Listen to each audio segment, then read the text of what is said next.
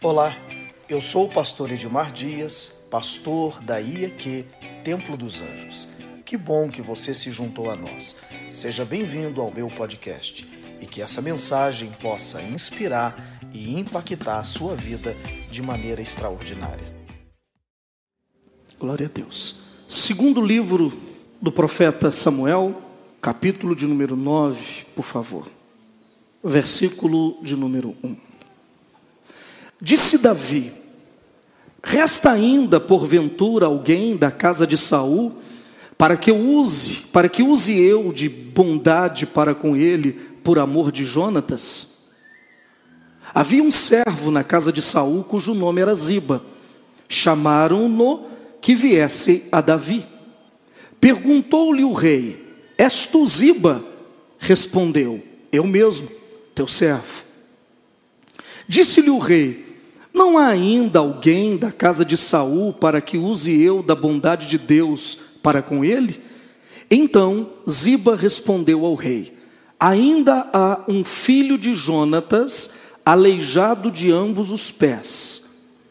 E onde está? perguntou-lhe o rei. Ziba lhe respondeu: Está na casa de Maquir. Na casa de quem? Está na casa de Maquir, filho de Amiel, em Lodebar. Então mandou o rei Davi trazê-lo de Lodebar, da casa de Maquir, filho de Amiel. Vindo Mefibosete, filho de Jonatas, filho de Saul, a Davi, inclinou-se prostrando-se com o rosto em terra e disse-lhe: e, e, e disse-lhe Davi, Mefibosete, e ele disse: Eis aqui teu servo. Pode se sentar, por favor. Dá um glória a Deus, né? Quem está aí? Quem está ligado? Olha só, hoje é Santa Ceia e nós estamos num ciclo, repete comigo, num ciclo de ensinamentos falando sobre cura de emoções. Por que cura de emoções, pastor? Porque eu tenho ensinado e Deus tem falado conosco, o Senhor Jesus nos ensinou, que se eu não calar as minhas emoções, elas vão falar por mim. Diga comigo, se eu não calar as minhas emoções, não é eu mais que quem falo ou decido as coisas. Quem passa a falar e decidir as coisas é a minha raiva, as minhas emoções ou a minha tristeza. Quem já ficou com raiva de alguma coisa, levanta a mão.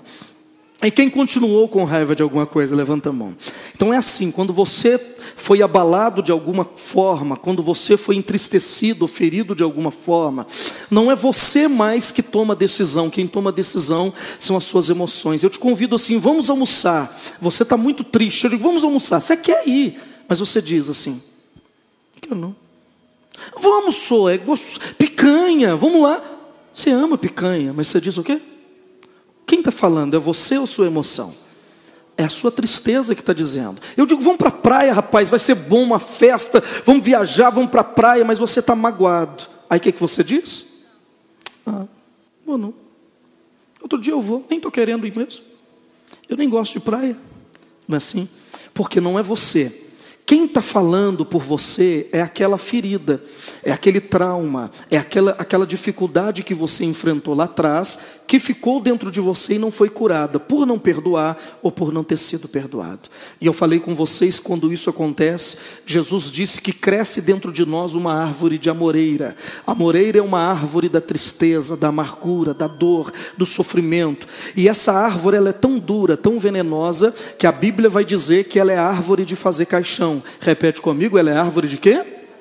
É árvore de fazer caixão. Ou seja, a pessoa que não, não, se não arrancar isso de dentro do peito, de dentro do coração, você é controlado pela raiva, pela emoção, pela tristeza, pela traição, pela angústia.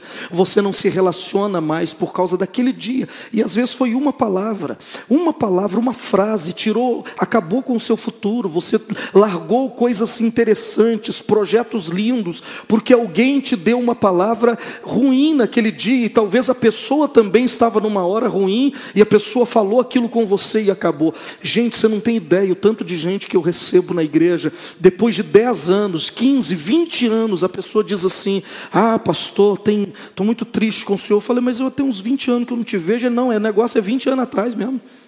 Ficou dentro da pessoa.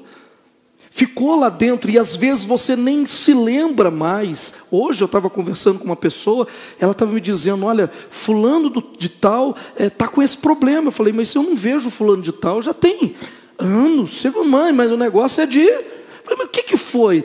E a pessoa já nem sabe mais o que foi falado, mas a dor continua lá. Olha para o irmão e diga: Deus vai arrancar isso de dentro de você hoje. E hoje eu quero falar sobre um tipo de emoção diferente, que são os traumas. Diga comigo, traumas. Olha para mim, eu vou te ensinar bem rapidamente, nós vamos celebrar a Santa Ceia e vamos ter vitória sobre essas coisas. E vamos ter vitória sobre essas coisas. Em nome de Jesus. A Bíblia fala sobre um homem chamado Saul. Saul se tornou o rei de Israel. É, por escolha do povo. O povo de Israel queria um rei e Deus falou: "Então escolham para vocês um rei", e eles escolheram o rei Saul. O rei Saul era benjamita, um homem alto, bonito, forte, um homem extraordinário que se tornou rei de Israel, mas a Bíblia diz que no decorrer da vida dele, porque não importa Samuel como a gente começa, o importante é como a gente vai terminar a nossa caminhada.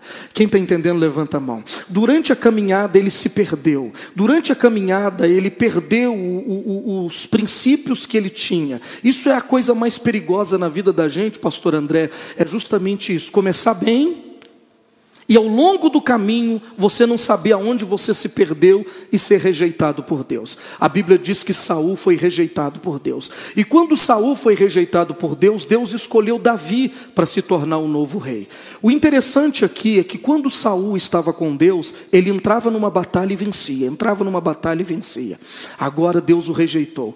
E o, o exército dele começa a perder todas as Irmão, se Deus não está com você, não entra em nenhuma guerra, não, que você vai perder.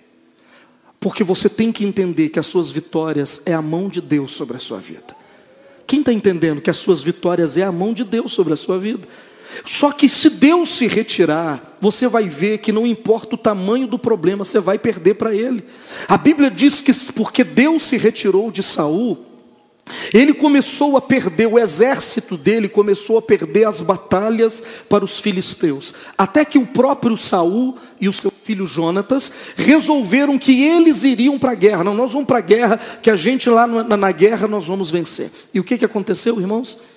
A Bíblia diz que numa batalha fatídica, numa batalha terrível, eles perdem a batalha para os filisteus. Os filisteus cercam aonde está o rei Saul, e o rei Saul não vê escapatória, e ele vê que ele vai morrer naquele dia. O filho dele, Jonatas, já havia morrido.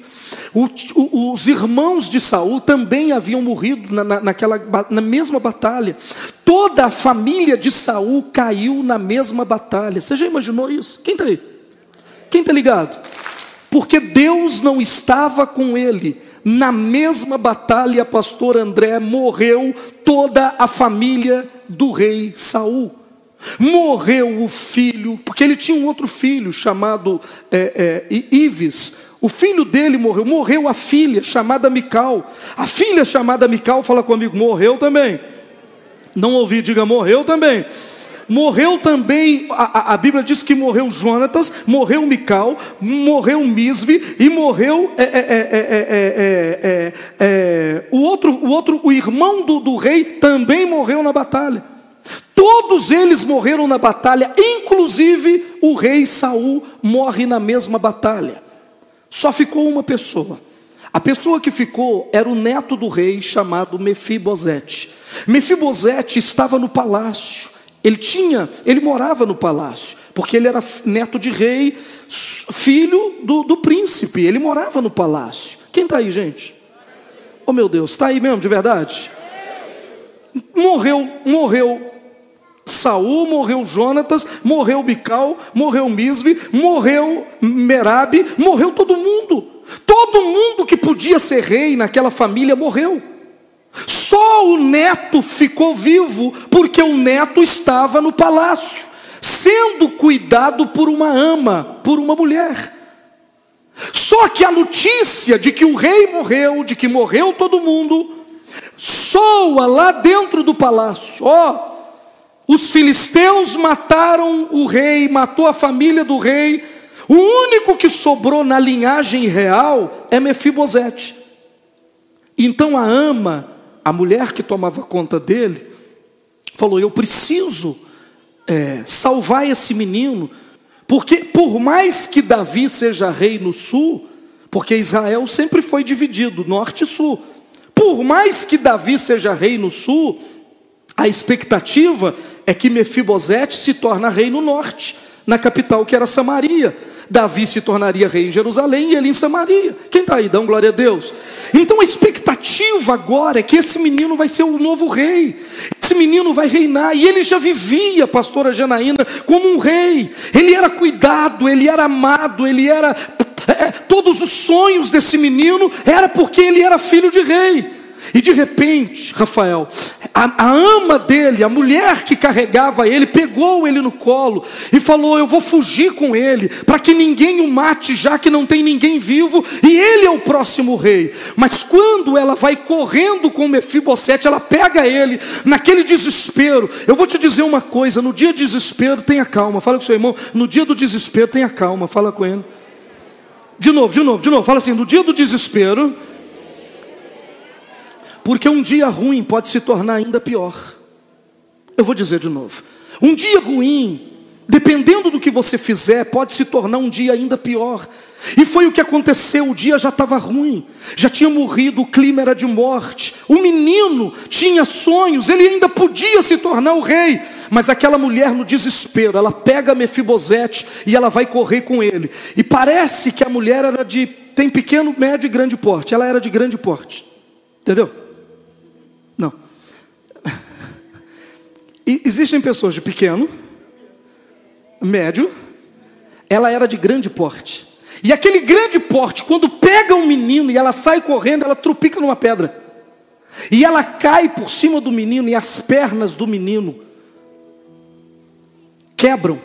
Ela, ela, ela, ela, não, ela cai assim e a perna do menino não, ele não conseguiu ter um movimento normal de fazer isso e as pernas dele quebrou, as duas, e ficou pendurada, fratura exposta, pendurada pela pele, assim.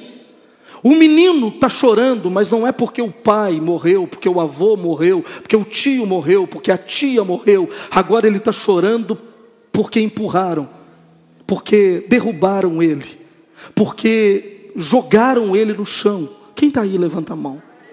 E aquele menino em desespero, já imaginou? Não tinha médico naquela época, não tinha engessar a perna, não tinha nada disso. Uma fratura de quebrar perna ou quebrar braço naquela época era, se não tivesse cuidado, era morte, irmãos. Na época passada, hoje a medicina evoluiu, mas uma pessoa que quebrasse um osso do corpo, a tendência era aquilo se tornar em algo muito grave, apodrecer o corpo, e a, se não cortasse, a pessoa morria. No caso de Mefibosete, a fratura foi tão grave que ele gritava, ele gritava, ele gritava, a dor do corpo dele era maior do que a dor da perda do pai, a dor da perda do avô, dos tios que tinham morrido naquela batalha.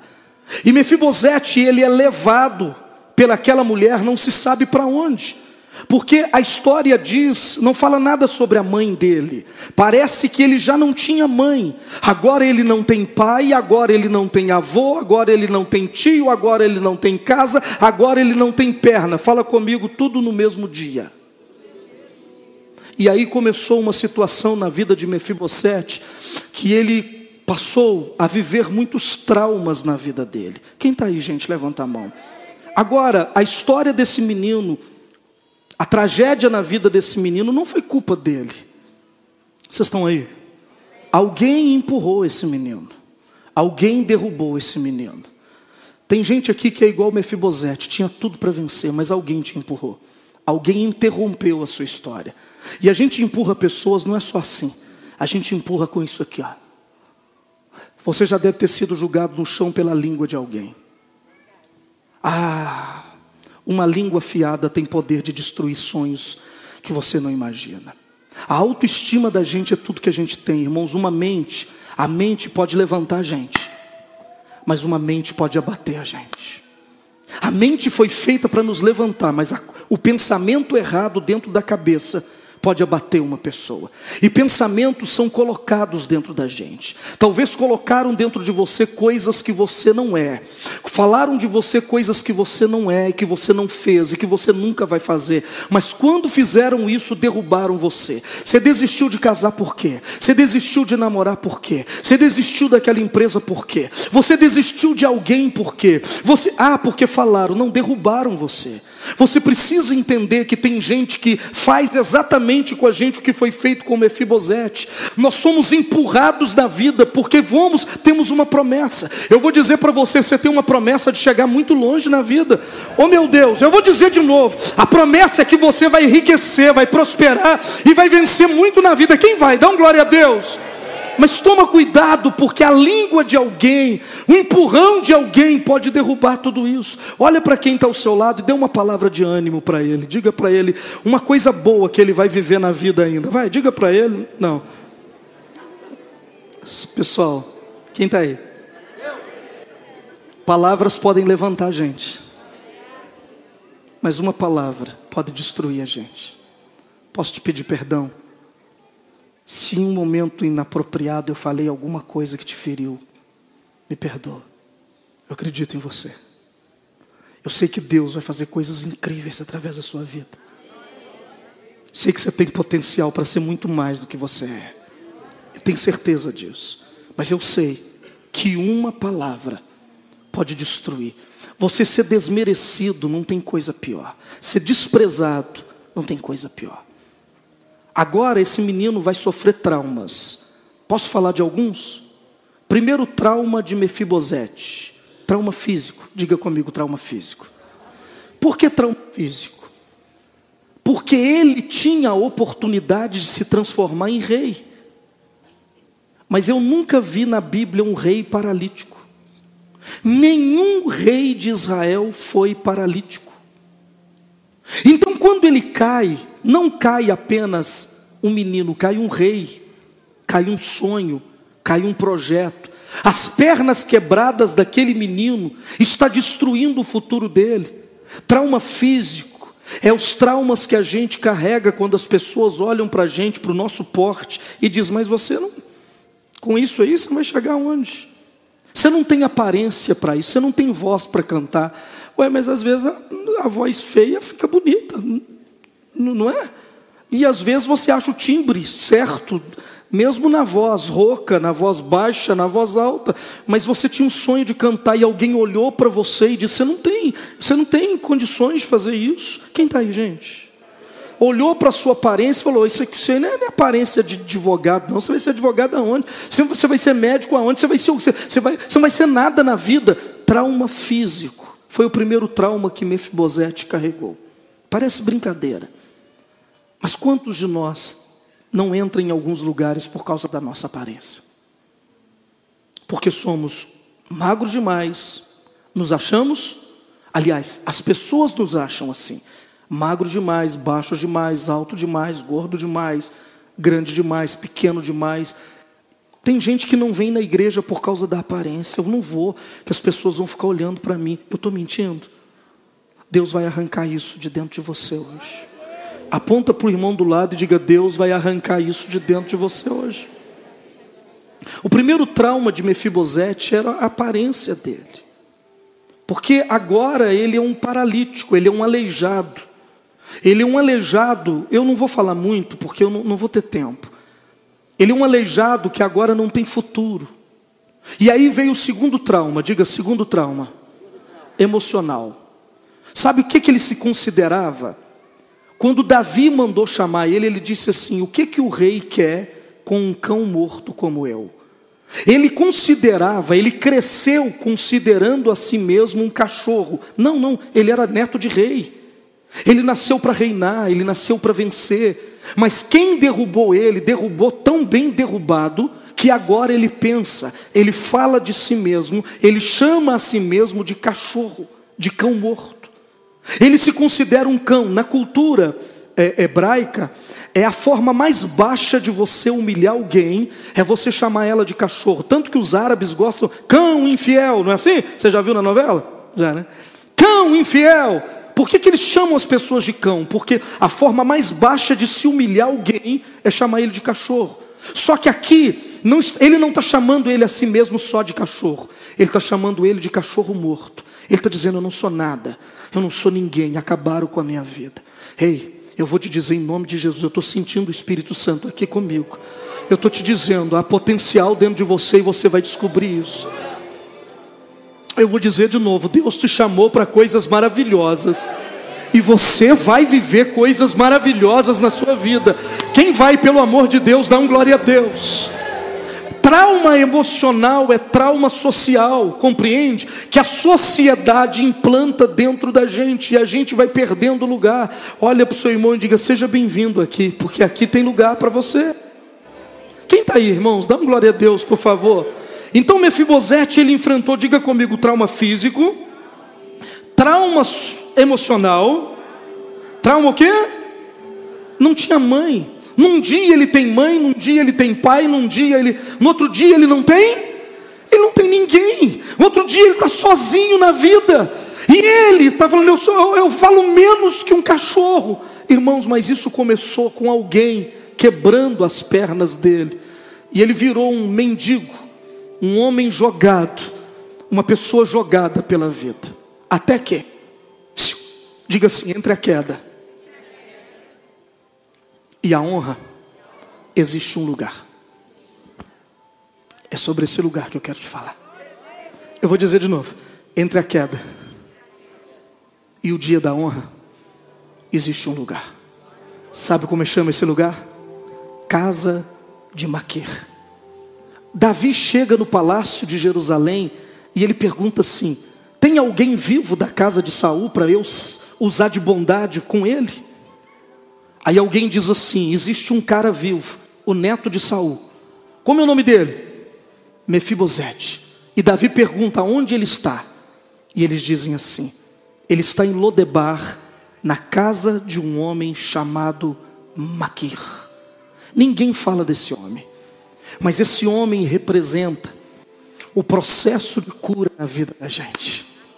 Olha para o teu irmão e diz: essa é a casa de Maquir essa noite.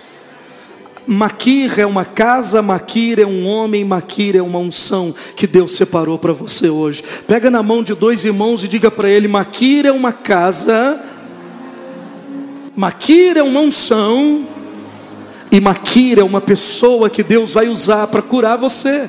Quem está entendendo, dá um glória a Deus.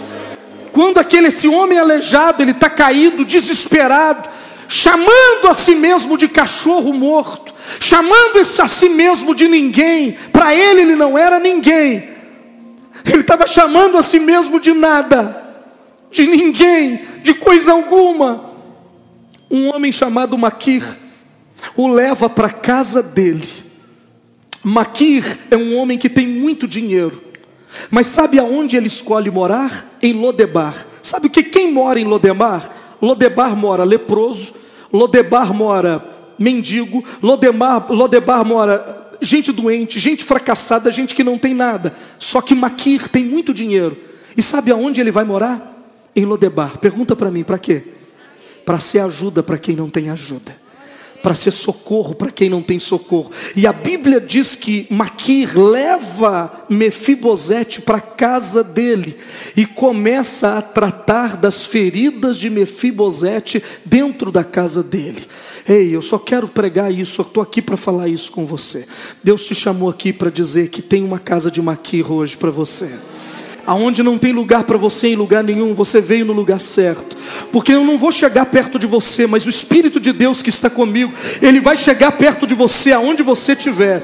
E ele vai penetrar no trauma que trauma familiar, pastor. Minha família me abandonou, a dele também. Trauma emocional, pastor. Eu não tenho ninguém, não sou nada. Sim, me julgaram no chão, a minha, o meu porte físico parece que eu nunca vou. Quem disse que você precisa de corpo? Quem disse que você precisa de alguma coisa, você só precisa de maquir, de uma unção, você só precisa que Deus toque em você hoje. E eu vim aqui para te dizer que Ele vai tocar na tua vida de uma maneira poderosa, pelo amor de Deus, quem acredita, não glória a Deus, por favor. Essa é a casa de Maquir. A casa de Maquir é para os aleijados, é para aqueles que a vida não deu oportunidade. Sua vida parou, está aleijado, pastor, minha vida não anda. Então, a casa de Maquir é para você.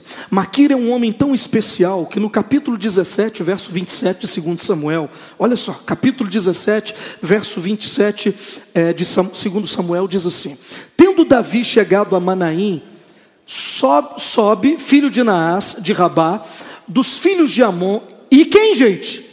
Olha lá o nome do cara, e quem? E Maquir, filho de Amiel, de onde ele morava?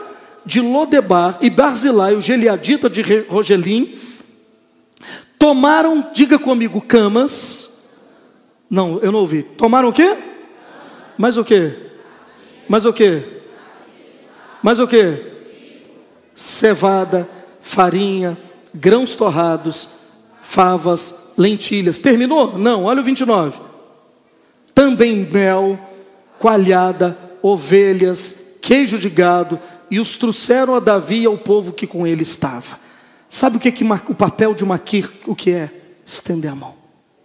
Ele não aparece quando Davi está fazendo festa no palácio. Aliás, os maquires não são convidados para a sua festa. Eu sou um maquir. Eu sou convidado quando alguém cai. Eu sou convidado quando alguém fica doente. Eu sou convidado quando a coisa virou. Pastor, tem um problema. Aí eles lembram dos maquires. E não tem problema, está tudo bem. A unção que está na minha vida é para isso. Maquir não foi chamado no dia da coroação de Davi como rei de Israel. Mas agora Davi está enfrentando uma revolta do seu filho Absalão, e Davi perde o exército dele. Ele só tem 36 valentes e ele tem que fugir com a roupa do corpo, descalço. Davi tem que fugir sem dinheiro, sem comida, ele anda a noite inteira e ele chega a Manaim, o rei cheio de poeira, todo sujo. Tudo que o rei queria era uma cama. Aí sabe quem que aparece? No meio do deserto, ele sai de Lodebar e vai encontrar com Davi. Quem? Maquir. E o que, que ele leva? Ele leva uma cama para o rei. Ele leva mel para adoçar a vida do rei. Ele leva leite, ele leva coalhada, ele leva ovelha. Ele diz: Rei, eu, a minha função não é aparecer no dia da festa, é aparecer no dia do problema. E eu estou aqui. Psiu. Esse lugar é a casa de Maquir. Quando você compra uma casa, quando você realiza uma festa, o último lugar que você vai lembrar é de convidar quem está aqui. E está tudo bem. Mas o dia que a sua dor chega, é o primeiro lugar que você lembra, é do altar. Porque o altar tem a unção de Maquir, que paralisa os traumas e faz você viver novamente. Você está entendendo?